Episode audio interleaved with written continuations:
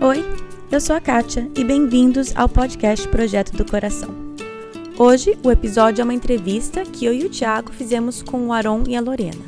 Como casal, eles falam sobre o processo que passaram, tentando decidir como iam ensinar os filhos a lidarem com o dinheiro e qual a maneira que eles fazem isso hoje com as suas três crianças. A primeira fase, que é a primeira infância, a melhor lição, eu acho que para os filhos é simplesmente o contentamento é falar não pro filho. Porque a gente tem um tempo que a gente pode influenciar nossos filhos, tem o um tempo da autoridade, tem o um tempo da influência, né? Mas depois é um tempo que a gente precisa soltar eles e confiar na base que a gente deu para eles. Então a hora de investir é agora. Gente, nós abordamos muito mais do que o assunto proposto, que era educação financeira para filhos. Eles são fenomenais como casal, como família e eles têm muito, muito a acrescentar. Então, Vamos começar. Então vamos começar a nossa entrevista. Agora, Lorena, se vocês puderem começar apresentando um pouco vocês e a sua família. Tá bom. Oi, pessoal. Eu sou Lorena Edwards. Eu sou Aaron. Nós somos casados, tem nove anos. Vamos fazer dez anos de casado dia 19 de junho. E nós temos três filhos. O Noah tem sete anos. Temos um casal de gêmeos, Júlia e Benjamin, que tem quatro anos de idade. Atualmente nós estamos morando em Indiana, nos Estados Unidos. É, eu estou estudando economia agrícola, fazendo é, a pós-graduação. É, mas antes disso nós moramos toda a nossa vida de casada em, em Boa Vista, Roraima. Então, na verdade, eu queria entrevistar vocês. É, com certeza vão ter outros assuntos no futuro, mas esse primeiro, o que eu queria falar era um pouco sobre a maneira que vocês tratam a educação financeira com os seus filhos. Porque eu acho que é uma coisa que muitas vezes a gente nem pensa nisso, e aí nossos filhos são adolescentes e começam a. Enfim. Tem que lidar com dinheiro, né? Exatamente, não sabem, e aí a gente nem percebe que a gente talvez perdeu uma oportunidade de ensinar quando eram mais novos. Então, hum. se vocês puderem explicar um pouco qual que, antes da gente falar realmente como que vocês fazem, qual que foi um pouco esse raciocínio, essa conversa que vocês tiveram antes? Sim. Se isso foi uma coisa que seus pais faziam com vocês. Então fala pra gente um pouquinho como que isso tudo começou. É, bom, a gente, quando eu casei com o Aron, Primeira coisa que eu tive que aprender a fazer é mexer no Excel.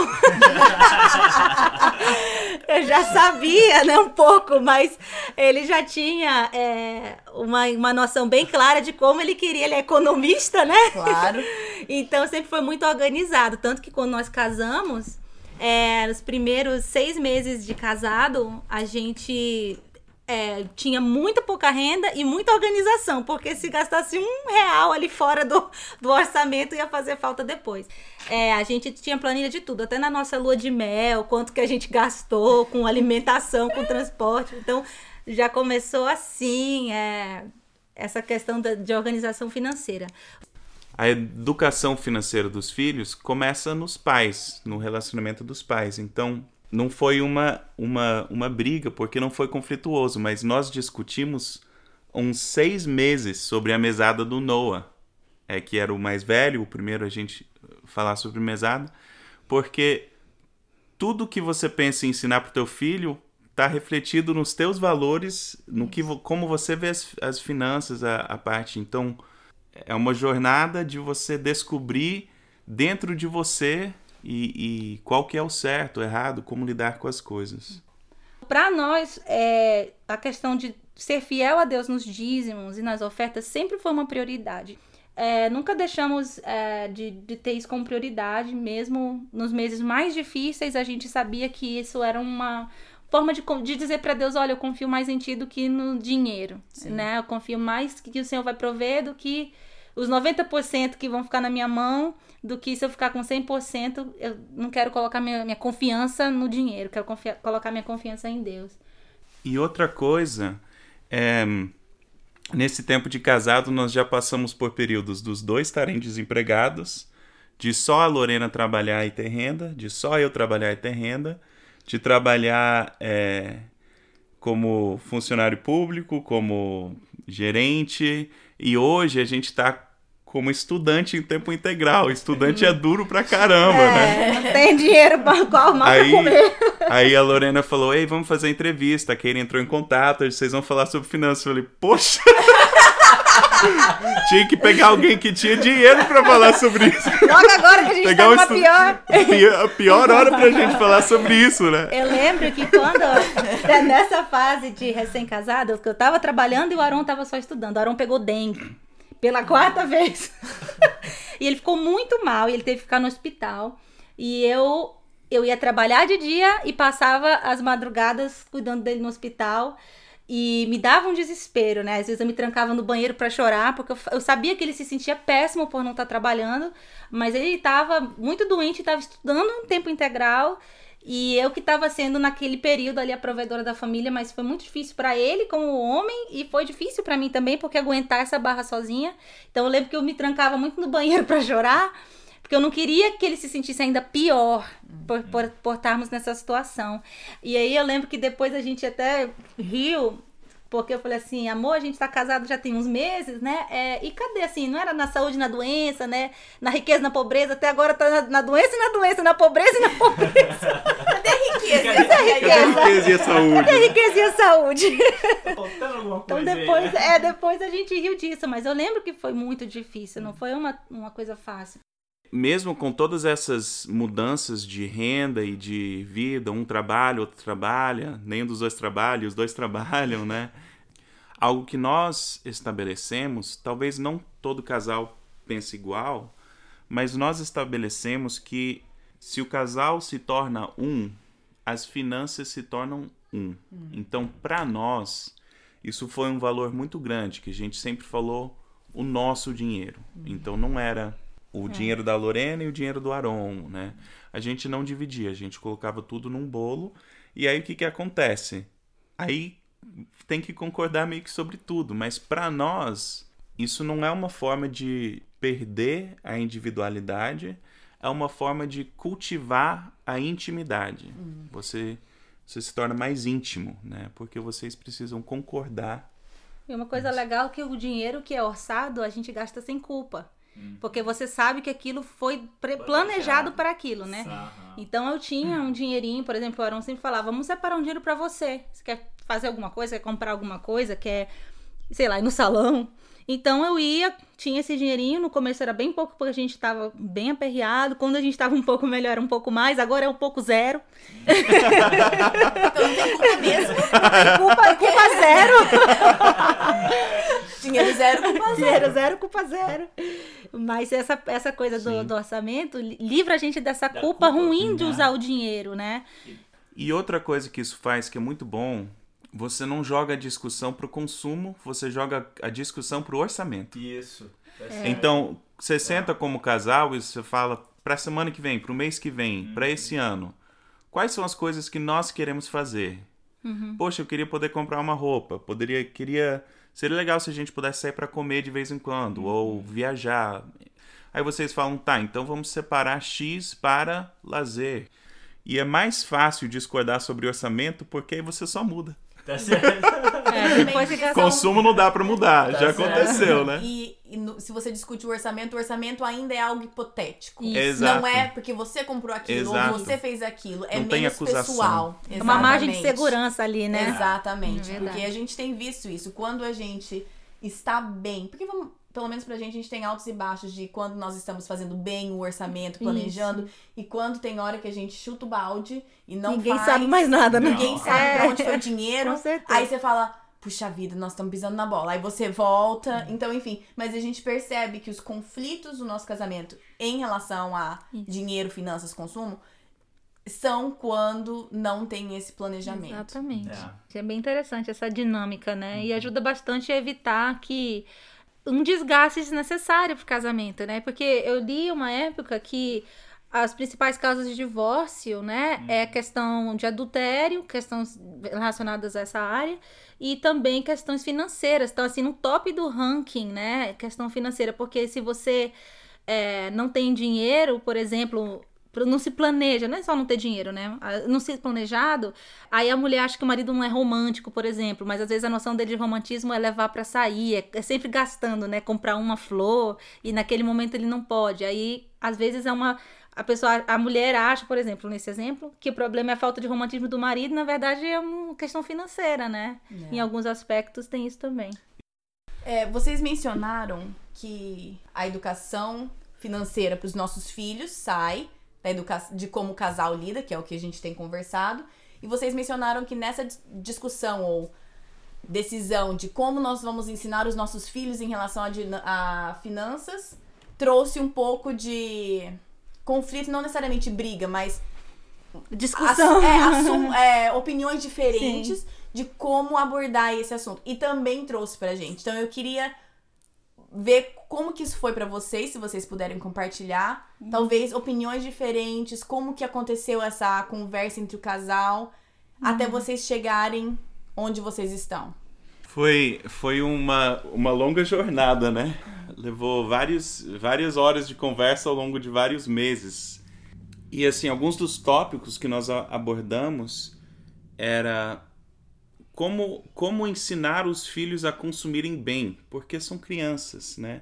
Com que idade que o filho já pode ter noção do que ele pode comprar o que não pode, né? Uma bicicleta e uma balinha tem valor diferente para nós. Para eles, É aquela coisa, você pode você dá uma notinha de 5 reais, ou se você der cinco moedinhas de um real, ele vai achar que ele tem mais dinheiro se você der cinco moedinhas, né? Exatamente. Quando você- Ou você dá um dólar e a criança fala assim: Eu vou comprar um carro pro É. papai. É. Você fala assim, tão querido, É. mas É. tão Ela- inocente. Eu acho que a primeira etapa é reconhecer nos filhos se eles estão talvez prontos para começarem a entender sobre dinheiro, porque às vezes muito pequenininho eles não têm ainda nenhum tipo de preparo, né, para lidar com, com isso. Então, essa pergunta do quando tem uma, tem uma definição de economia que eu acho que é a minha definição preferida, que fala que economia estuda como meios finitos atendem anseios infinitos. Desejos infinitos sendo atendidos por meios finitos. Então, assim, o pessoal critica o capitalismo, que fala sempre querer mais, mais, mas a verdade é que todo mundo sempre quer mais. É verdade. Mesmo se não for material. Poxa, o que, que eu não daria por mais um dia? O que, que eu não daria por ver aquela pessoa mais uma vez, né? Então, nossos desejos são infinitos, porque nós desejamos o infinito, né? Nós desejamos Deus. Então, os nossos desejos nunca vão ser atendidos na Terra por nada e nem ninguém, De uma forma total, né? porque só o único infinito é Deus. Mas nós vivemos num mundo cheio de limitações, cheio do finito. Então, a primeira fase, que é a primeira infância, a melhor lição, eu acho que para os filhos é simplesmente o contentamento. Você não vai ter isso e tudo bem. É falar não pro filho. Eu quero isso. Você não pode. Porque, e, e, e eventualmente você não pode e tudo bem, né? O contentamento. Depois que começa a ter uma certa idade, nós começamos com os nossos filhos a permitir um consumo controlado a partir dos quatro anos. Mas a conversa mesmo que a gente teve, que foi com os gêmeos, foi com Noah com seis anos. Que é uma fase diferente para cada criança, mas que tem muita curiosidade sobre o valor das coisas, como é que funciona, gosta de dar o dinheiro na loja, então tem uma curiosidade sobre isso. Então, para nós, o quando, a primeira fase, e nisso a gente já tinha meio que concordado, até no curso de educação dos filhos da Universidade, Universidade da, da Família. Família. Nós fizemos também. Muito bom, né? Muito. Mas aquela, a primeira infância é só moldar o caráter e, e o contentamento. Aí então o drama mesmo começou sobre- em, em dar o dinheiro pro dar o pro dinheiro bonito. pros filhos, né? Eu, eu lembro que eu, eu tava bem mais reservada que o Arum, por incrível que pareça, eu tava com muito medo de começar esse processo de ensinar o Noah a lidar com as finanças. Não sabia se ele tava pronto ainda para lidar com isso. É, acho que as mães sempre veem os, os filhos, né, ainda muito bebês o tempo todo, né? E o Aron achava que ele estava pronto. Então, acho que a primeira decisão, eu, eu apreciei muito o fato que o Aron me esperou nisso. Ele não tomou, não falou assim, não, eu acho que ele tá pronto, eu que sou economista aqui, né? É, a gente conversou até que nós dois tivéssemos é, on board, tivéssemos, concordássemos, né? Então, acho que isso foi uma coisa legal. E eu lembro que umas coisas que a gente discutia muito era como fazer. Se a gente deveria dar dinheiro, é, quanto dinheiro, com qual frequência a gente deveria fazer isso, é, ele deveria trabalhar, fazer algo para merecer aquele dinheiro ou não. E então começaram, começamos a tentar, a gente tinha assim como se fosse uma bola de argila, a gente tentou começar a moldar como que a gente queria fazer o ensino financeiro. Uhum.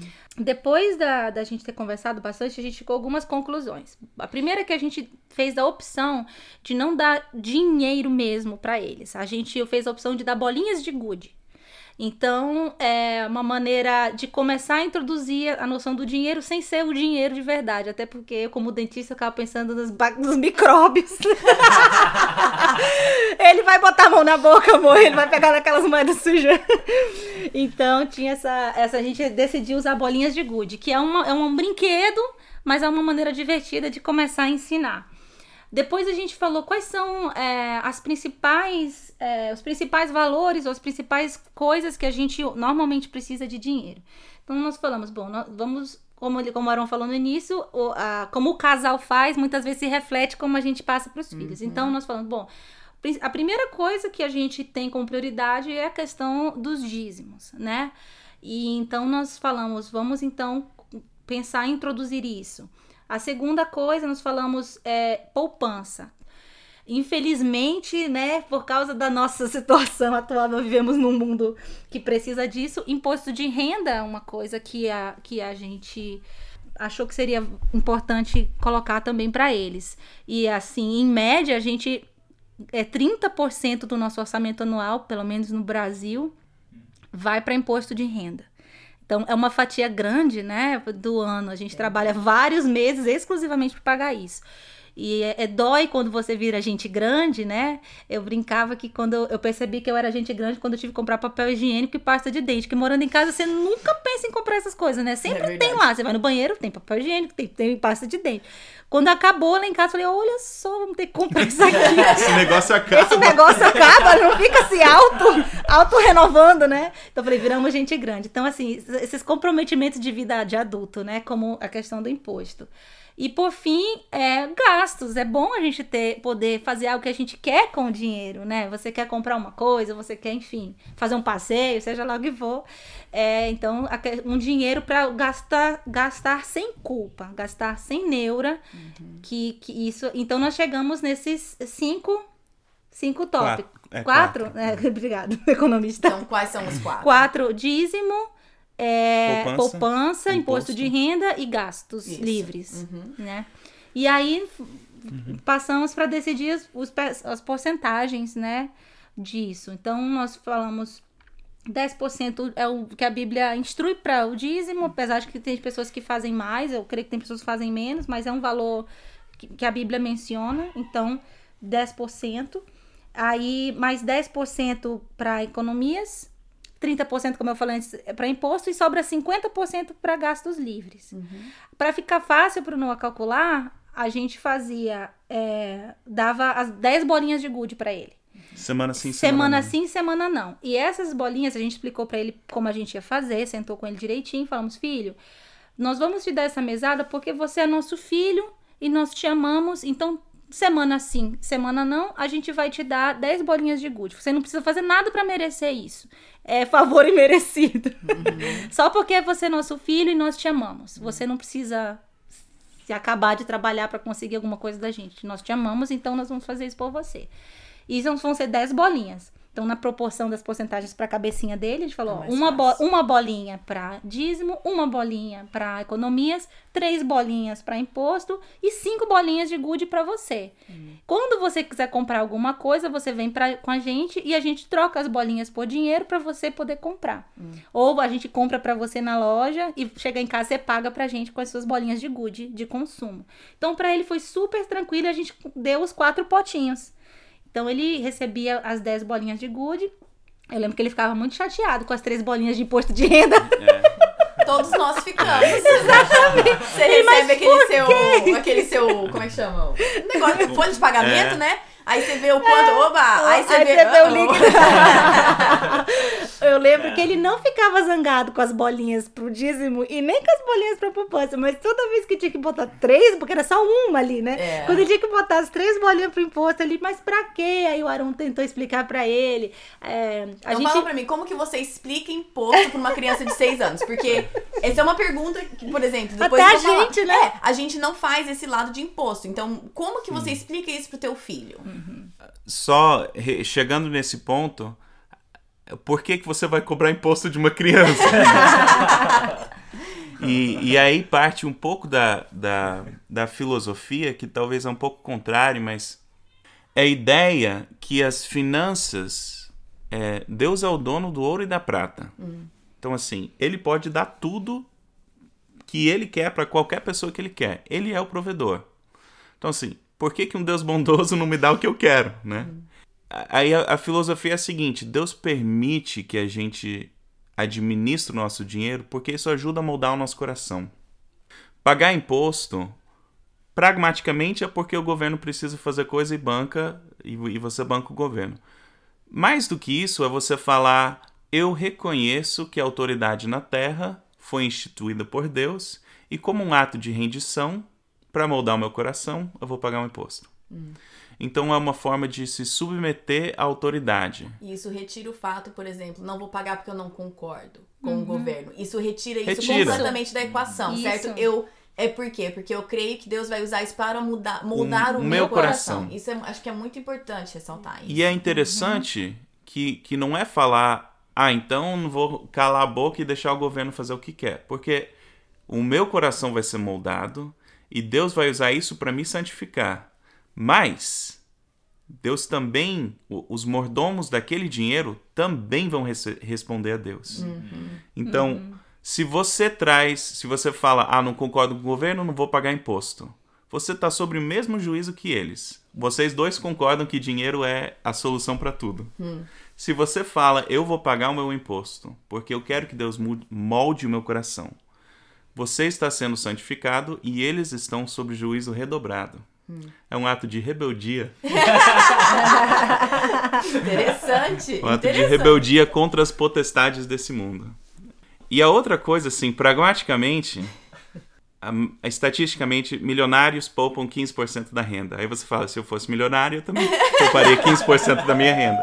Mas é a galinha e o ovo, né? Então, assim, por que, que uma criança precisa gastar toda a renda, né? Não, não tem, todas as necessidades são O atendidas. papel higiênico tá lá pra Tá ela. lá, pasta né? de dente. Então, o imposto é uma forma, para nós, é uma dobradinha. É o Noah ter consciência de que ele precisa poupar, mas é, em vez de só dar um nome de poupança maior, dar um nome de imposto permite muitas coisas. Por exemplo, por que, que eu tenho que juntar o lixo da praça? Porque a gente usa o dinheiro do Por imposto que, que eu pra- não posso arrancar a plantinha Por- que tá plantada ali no jardim público? Alguém Porque pagou. alguém pagou pra Mas- essa plantinha ser plantada ali. O que, que é imposto tal? Aí você fala, sabe como dói você tirar o dinheiro, aquelas, aquelas três bolinhas de gude? Tem um buraco na rua. Por quê? Talvez alguém não pagou o imposto, ou talvez foi mal gerido. Então, assim, te dá uma instrução Abre uma outra janela de discussão com, a- com o filho, né? e ensino. E, Ensino. e a gente pretende dar, devolver o dinheiro que ele paga de imposto, devolver para ele quando ele quando expulsar ele de É, casa. ele é isso ele não sabe, mas o Não nosso sabe. plano, a gente tá guardando esse dinheiro, tá, tá anotando quanto que ele tem guardado de imposto e, e é uma poupança que nós vamos dar pra ele quando ele for sair de casa, né? Se ele colocar aquilo no ju- em juros, né, para render juros, e os primeiros anos da vida você não paga muito imposto, né? verdade. ele vai poder usar o dinheiro de imposto para pagar o imposto dele, né? Vai virar renda futura, né? Tá certo. Mas foi E também eu creio na- no sentido de treiná-lo pra fase adulta, não vai ser um choque terrível pra ele perceber, puxa vida, eu não sabia que eu tinha que pagar imposto de renda. Sim. É tipo, ah, eu já sabia, há muitos anos eu vinha sendo treinado pra isso, então nem vai, nem talvez nem doa tanto, vai do- sempre vai doer um pouquinho, né? Deixa Mas eu- talvez não doa tanto. Deixa eu fazer uma pergunta, porque agora todos nós moramos aqui nos Estados Unidos, que está longe de ser um país perfeito, porém são poucos buracos na rua. Você tem, então assim, você vê o seu dinheiro de imposto sendo usado. Como tratar isso com crianças, é, por exemplo, que eu creio que a maioria das pessoas que estão escutando moram no Brasil, que é extremamente triste ver o dinheiro do seu imposto que você paga assim suado não indo. Como como que você poderia ter essa conversa com teu filho de 7, 8, 9, 10 anos? Porque eu acho muito válido você está falando de colocar, in- inserir esse conceito de imposto na criança. Eu acho extremamente válido. E eu também acho que abre uma porta aí para uma conversa muito importante com os filhos, só que eu não sei como seria essa conversa. Então, por favor, como que você Ah, É. Sim, abrindo parênteses, o, Ne- o No fez um negócio da China, né? Que ele, ele, ele foi de 3 para 1, que ele ganhava um real. ele ganhava um real por bolinha de gude, né? Agora ele Agora ganha um tá dólar. ganhando em dólar, mal ele sabe? É, mal ele quebrar, sabe, vai né? quebrar o nosso banco Pois aqui. Ele fez, triplicou o dinheiro dele, né? Triplicou o dinheiro. Mas, é, eu acho que a gente não tem um filho de 9, 10 anos. Eu, eu não sei na prática. Mas eu acho que abre um leque enorme de, de aprendizagem para os pais e para os filhos. Por exemplo, por que, que eu tenho que pagar imposto? O governo é injusto. Ok. O que, que nós podemos fazer sobre isso? Por que, que é injusto? Por que, que o dinheiro é mal gasto? O que está de errado no país? Abre um. Talvez seja precoce, mas abre um parênteses, abre um leque de uma conversa que talvez teria 10 anos depois, né? Mas eu acho que a, a explicar, por exemplo, as injustiças, a desigualdade, é uma discussão muito, muito densa e muito difícil, né? Mas no nível mais é, raso, talvez para uma criança entender, explicar que diante de Deus, todos nós vamos ter que prestar contas de, de como nós vivemos e como nós usamos a nossa vida, o nosso recurso, como nós cuidamos do nosso corpo.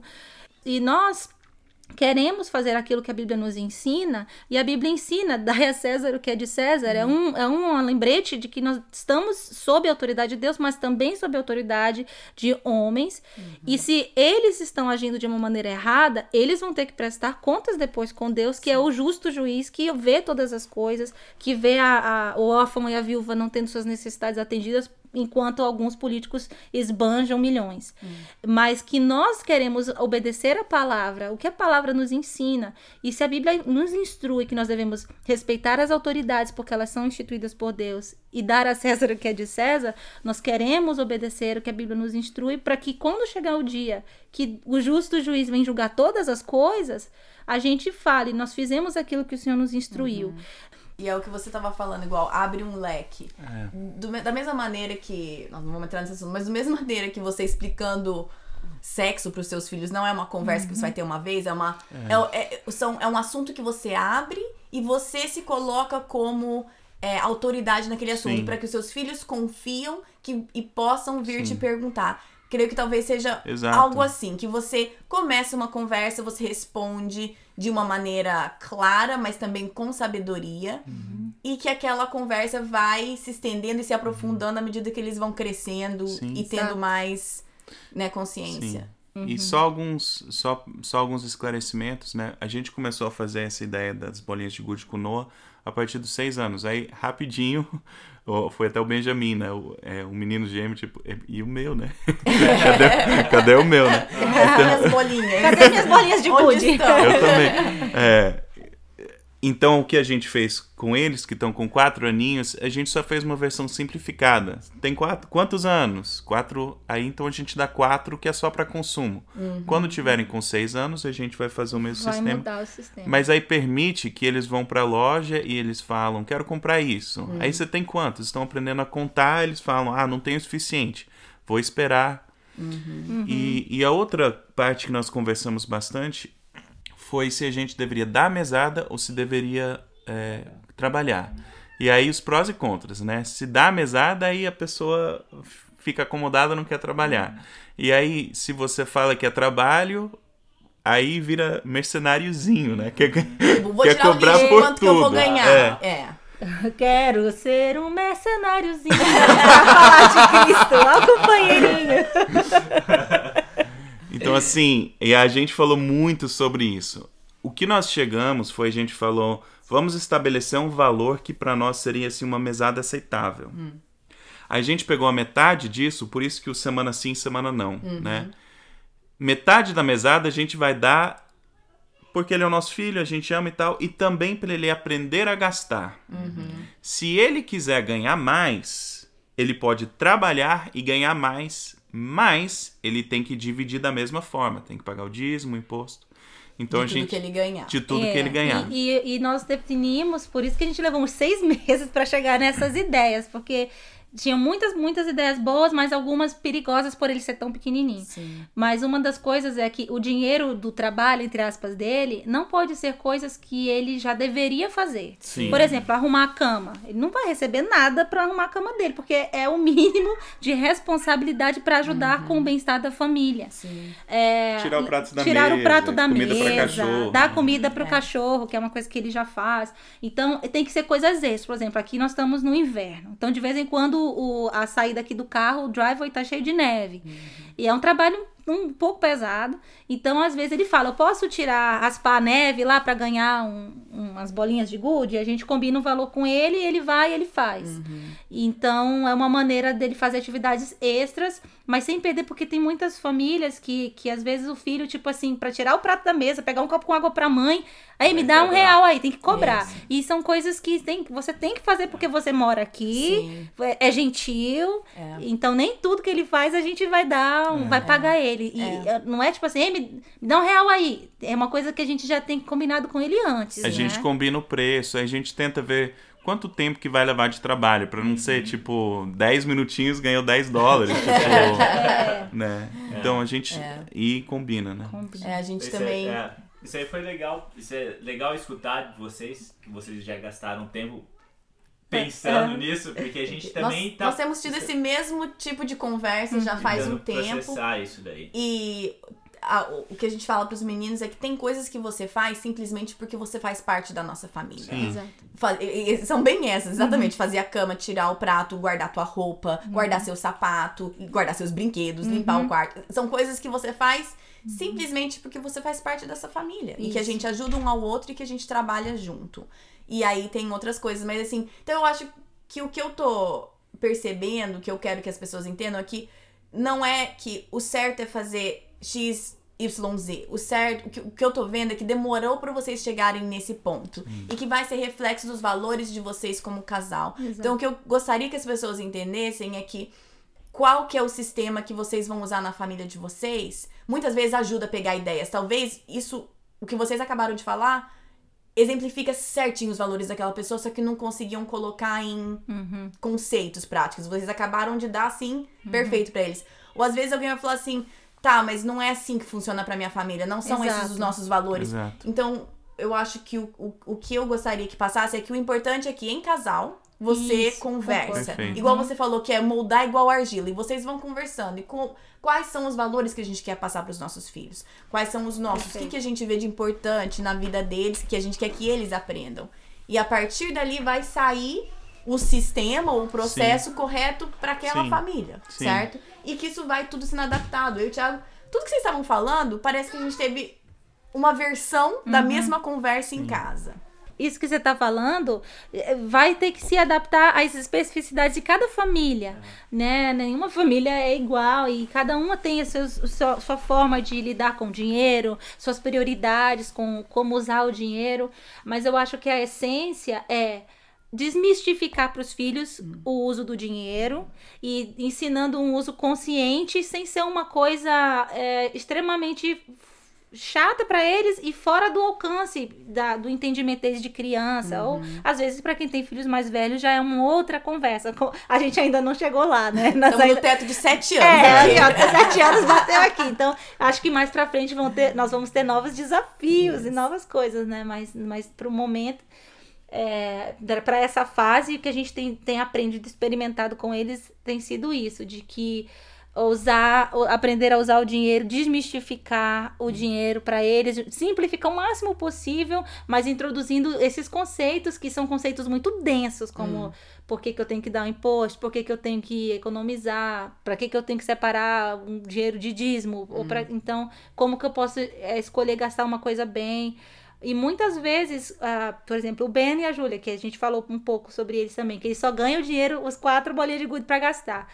Então, às vezes, o Ben vai e fala, eu quero tal coisa. Aí a gente fala assim, vamos fazer o seguinte, Não vamos comprar isso hoje. Deixa passar uma semana. Você pensa, você tem certeza que se é isso que você quer. Se daqui a uma semana você ainda quiser isso, a gente compra pra você. A Júlia quase sempre muda de ideia, o Ben quase nunca muda de ideia.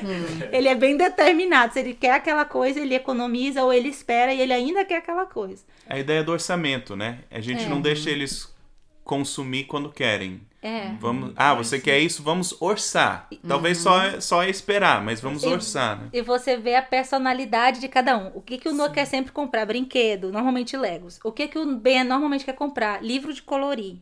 E o que, que a Julia normalmente quer comprar? Roupa e sapato. é verdade isso. Então você começa a ver a personalidade de cada um Claro. aparecendo com a questão do dinheiro, né? E você vai abrindo a cerquinha, cada vez um espaço É. maior para eles aprenderem. É, eu tava até comentando com você lá embaixo que os meninos ganharam, eles têm, têm economizado o, o dinheirinho deles e eles também ganharam um pouco de dinheiro de Natal dos avós. E aí eles viram um brinquedo grande, uma, um tranqueiro. Assim, é legal, né? Mas assim, como mãe, você pensa assim, gente, eu vou enfiar essa tranqueira aonde na minha casa? Mas aquele treco enorme. E eles queriam aquele brinquedo com todo o coração deles. E eles contando o dinheiro que eles tinham. Ah, se juntar o meu e o seu, a gente consegue comprar aquilo porque nós dois queremos. E eu queria de todo jeito falar, não. Não, um, porque eu não quero esse treco na minha casa. Dois, porque vocês. Tá, vocês têm o dinheiro, mas vocês vão gastar tudo, vocês vão ficar sem, tipo, com, vai, ia sobrar um dólar pra cada um. De meses guardando, meses. E aí eu tive que abrir mão. E eu tive que ajudar o Thiago a abrir mão. Porque também era tipo, pra que que você vai gastar todo esse dinheiro? Só que aí que vem o lance. É a escolha deles, certo? Porque aquele dinheiro eu estou dando pra eles. E é uma coisa difícil como mãe de Exato. ver e, e discordar de uma maneira que eles estão escolhendo gastar o dinheiro, mas que é o que é o, o, o que é o que está no orçamento para gastar. Uhum. Não é da minha opinião. Mas aí, por exemplo, agora faz um bom tempo que eles estão com três tostãozinhos na carteira, entendeu? E eles estão vendo, tipo, poxa. Eles ainda amam o brinquedo, então eles não se arrependeram. Mas é um, é um processo de aprendizado que você precisa, É. às vezes, deixar o seu filho tomar uma decisão que você não concorda dentro dos parâmetros Claro. pré-estabelecidos, certo? Sim. Pra que esse. É assim que a gente aprende, né? A gente É. aprende. E eu não digo errando porque eles amam aquele brinquedo. mas. o Acaba no- que é um treinamento pros filhos, mas também Sim. pra gente, É, né? É, a gente acaba aprendendo a liberar eles e Sim. deixa- dar liberdade pra Sim. eles, já que a gente já tá ensinando isso. Sim. Mas às vezes, é- que nem a Kátia falou, é difícil porque você não concorda, mas é deles. Então Sim. você deixa eles tomarem aquela decisão. Exatamente. Falando de, de erros de consumo dos filhos, né? Ou, talvez é só abrir mão e permitir que eles tomem as decisões, mas o Noah teve- tinha um brinquedo que ele, ele queria muito, ele estava economizando, estava poupando ele comprar. Aí, faltando pouco para ele conseguir, ele achou um outro brinquedo lá. Acho que ele queria um brinquedo de uns 50 reais, ele achou um outro de 30, ele já tinha os 30, né? Aí a gente falou, não compra, esse brinquedo vai quebrar, não é de boa qualidade. Aí a gente, a gente desencorajou e tal, ele insistiu, falou que ia, esperou, insistiu, todo aquela, aquele drama, ele comprou o brinquedo mais barato que a gente falou pra não comprar, que ia quebrar, levou um ou dois dias, quebrou, ele ficou arrasado. Então, você fala, poxa, eu sabia que ia acontecer.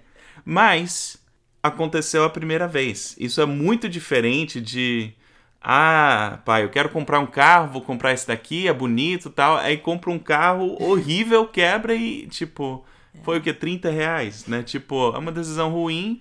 Toda vez que ele vê aquele brinquedo, ele sabe que às vezes é melhor esperar um pouquinho e comprar uma coisa melhor. Foi uma lição barata. Barata. É, É. Mas sim, é, é difícil ver os nossos filhos aprender errando. A gente É. quer que eles aprendam só por escutar a nossa sabedoria. Mas ah, eu não aprendo É. assim até hoje. Até, eu- não é? Até hoje, o que, que eu tenho que fazer? Ir lá e dar minha cara a tapa e falar, puxa Era- vida. Não é que Exatamente. fulano falou mesmo? Ou não é que, que lá... Então, assim, espero que à medida que a gente vai crescendo, a gente vai aprendendo. Mas a- deixar os nossos filhos errarem, supostamente, ou tomar uma decisão que talvez não seja mais sábia, é, um, é um tanto quanto difícil. Mas a aprendizagem é mais. Sim, é, sim. né, a, li- a lição aprendida tem mais peso. Uhum. Eu creio que várias pessoas, já só de escutar aqui, já vão sair com várias ideias e, e maneiras com que podem, talvez, começar essa conversa dentro da casa deles. E mas se alguém gostou muito e quer se aprofundar um pouco mais e quer entender mais, tem algum livro que vocês recomendariam? Sim. É, e, e outra coisa que eu acho que é interessante, pelo menos como a gente fez, tem, tem, tem questões técnicas das finanças. E assim que a gente se casou, o, o meu sogro deu o livro Casais, Casais inteligentes enriquecem Assim, juntos. Gustavo Cerbasi. Cerbasi. Não é evangélico, mas é tecnicamente sobre finanças. E ele tem um livro sobre criação, de- educação dos filhos, que a gente também leu. E são, são dicas técnicas sobre finanças. E a gente acha isso valioso. Livros que seriam mais morais, a educação de filhos, todo o material da Universidade da Família sobre Excelente educação de filhos. material. Excelente. Pode fazer o curso ou os livros também. É, e também tem o curso da Universidade da Família, que é o Crown. E em, você, em, algum, em relação a versículos, é, fala aqui 1 Timóteo 5,8: Se alguém não fizer provisões para os seus próprios, e especialmente para os membros da sua família, tem repudiado a fé. Então, cuidado com, a- com as finanças da família, né? E o último, Deuteronômio 6, sobre educação financeira para os filhos, fala que todas estas palavras que hoje lhe ordeno estejam em seu coração. Ensine-as com persistência a seus filhos, conversem sobre elas quando estiver sentado em casa, quando estiver andando pelo caminho, quando se deitar e quando se levantar. Então, acho que isso inclui não somente ah, o ensino para os filhos de questões sobre Deus e, essa, e a caminhada com Cristo, mas também como usar bem o dinheiro, como usar bem o seu tempo. Eu acho que eu incluiria isso também nessa conversa com os filhos e aproveitar essas, esses espaços de tempo. Porque a gente tem um tempo que a gente pode influenciar nossos filhos, tem o tempo da autoridade, tem o tempo da influência, né? Mas depois é um tempo que a gente precisa soltar eles e confiar na base que a gente deu para eles. Então a hora de investir é agora. E só sobre os livros, é, a, nossa, a nossa opinião é que ah, questões espirituais são norteadas pela Bíblia. E outras pessoas escrevem livros relacionados à interpretação da Bíblia que são valiosos moralmente como dicas, mas is- existem também questões técnicas. E questões técnicas você quer alguém técnico da área. Não tem Então, problema nenhum, é, né? Pesquisar. A não ser que tenha algum preceito técnico que é- entre em conflito, é válido. Então, é, é assim que a gente sente, né? Gente, muito obrigada. Eu sei que vai mudar algumas conversas que a gente está tendo em casa. E, e eu agradeço muito vocês estarem abertos a falarem sobre todo esse processo que vocês tiveram como casal e com os filhos. Eu vou tirar umas fotos da- da- das, das, das bolinhas Bolinhas de de gude gude. na caixinha para exemplificar um pouco melhor, mas muito obrigada por estarem dispostos aqui a conversar com a gente. De nada. Nada. Eu não falei que eles são demais? Enfim, o que eu quero fazer é sempre no final do episódio falar um pouquinho sobre talvez algo que eu aprendi. Foi muita coisa. Eu e o Thiago, a gente já faz um esquema parecido com o que o Aron e a Lorena fazem aqui em casa. A gente dá dinheiro mesmo ao invés de dar bolinha de gude. Esse que é o lance, igual eu falei na entrevista. Como que vai funcionar para sua família isso? Tudo é você pegar, conversar com o seu marido, com a sua esposa e ver como que isso vai ser na sua casa. Mas uma coisa que eu e o Thiago saímos conversando, eles moram uma hora e pouco daqui, então na volta do carro a gente veio conversando, era sobre a questão do imposto. A gente não faz isso com os nossos filhos. É, já faz o quê? A hora que soltar esse episódio, já vai fazer um mês e meio mais ou menos que a gente fez a entrevista. Até hoje, a gente ainda não implementou isso aqui em casa, mas nós estamos conversando a respeito, porque eu vejo o valor, igual eles falaram, de abrir esse leque de comunicação sobre um assunto complexo para os nossos filhos, tá? A gente tem um de seis, um de quatro e um de dois. Mas começar a abordar esses temas um pouco mais difíceis, eu acho extremamente válido. Então, ainda estamos em processo aqui em casa, mas esse é um pouco nossa conversa depois dessa entrevista. Então, o que eu sugeriria é pega essa entrevista, escuta em casal ou manda pro teu marido, manda pra tua esposa, escuta e começa a conversa de como vocês vão fazer isso em casa. Se vocês já fazem, vê se tem alguma coisa que vocês querem mudar, ou se não, ou se tá funcionando muito bem. Então, é isso que nós estamos fazendo aqui, tentando pensar nas coisas que a gente escutou, o que a gente gostou, como que isso encaixa na nossa realidade. Enfim, é isso. Muito obrigada por escutarem. Quem quiser, o Aron e a Lorena, a Lorena, ela tem um canal no YouTube, o nome dela é Lorena Edwards, eu vou linkar no post no site. Eles cantam uma música de louvor por semana lá no canal. Então, para quem tiver interesse, isso é mais um recurso que você pode usar dentro da sua casa. Então, é isso. Semana que vem tem mais um mini episódio. Eu vou estar tá falando um pouco sobre a Páscoa e algumas coisas que a gente, como família, tenta fazer para manter o foco em Cristo. Não que ovos e tudo isso é uma delícia, a gente faz tudo isso aqui também, chocolate, diversão, essas coisas. Mas só algumas coisas que a gente tem feito que ajuda a nossa família a manter o foco em Cristo. Então acho que é isso. Até semana que vem. Na Bíblia, em Miqueias 5:5, está escrito que ele será a sua paz. Se eu acredito na Bíblia, eu acredito que apesar das minhas circunstâncias, ele será a minha paz. Meus filhos estão tocando terror dentro de casa? Ele será a minha paz. Estou me sentindo culpada por não passar mais tempo com os meus filhos? Ele será a minha paz. Estou cansada de ter as mesmas brigas de sempre com meu marido? Ele será a minha paz. Gritei e perdi a paciência de novo? Ele será a minha paz. Vamos tentar lembrar disso e, com a ajuda de Deus, escolher a viver nessa paz todos os dias. passar por aquilo, né? Macarrão. Ó, o macarrão tá pronto. Vou lá rapidinho. Desligar o forno.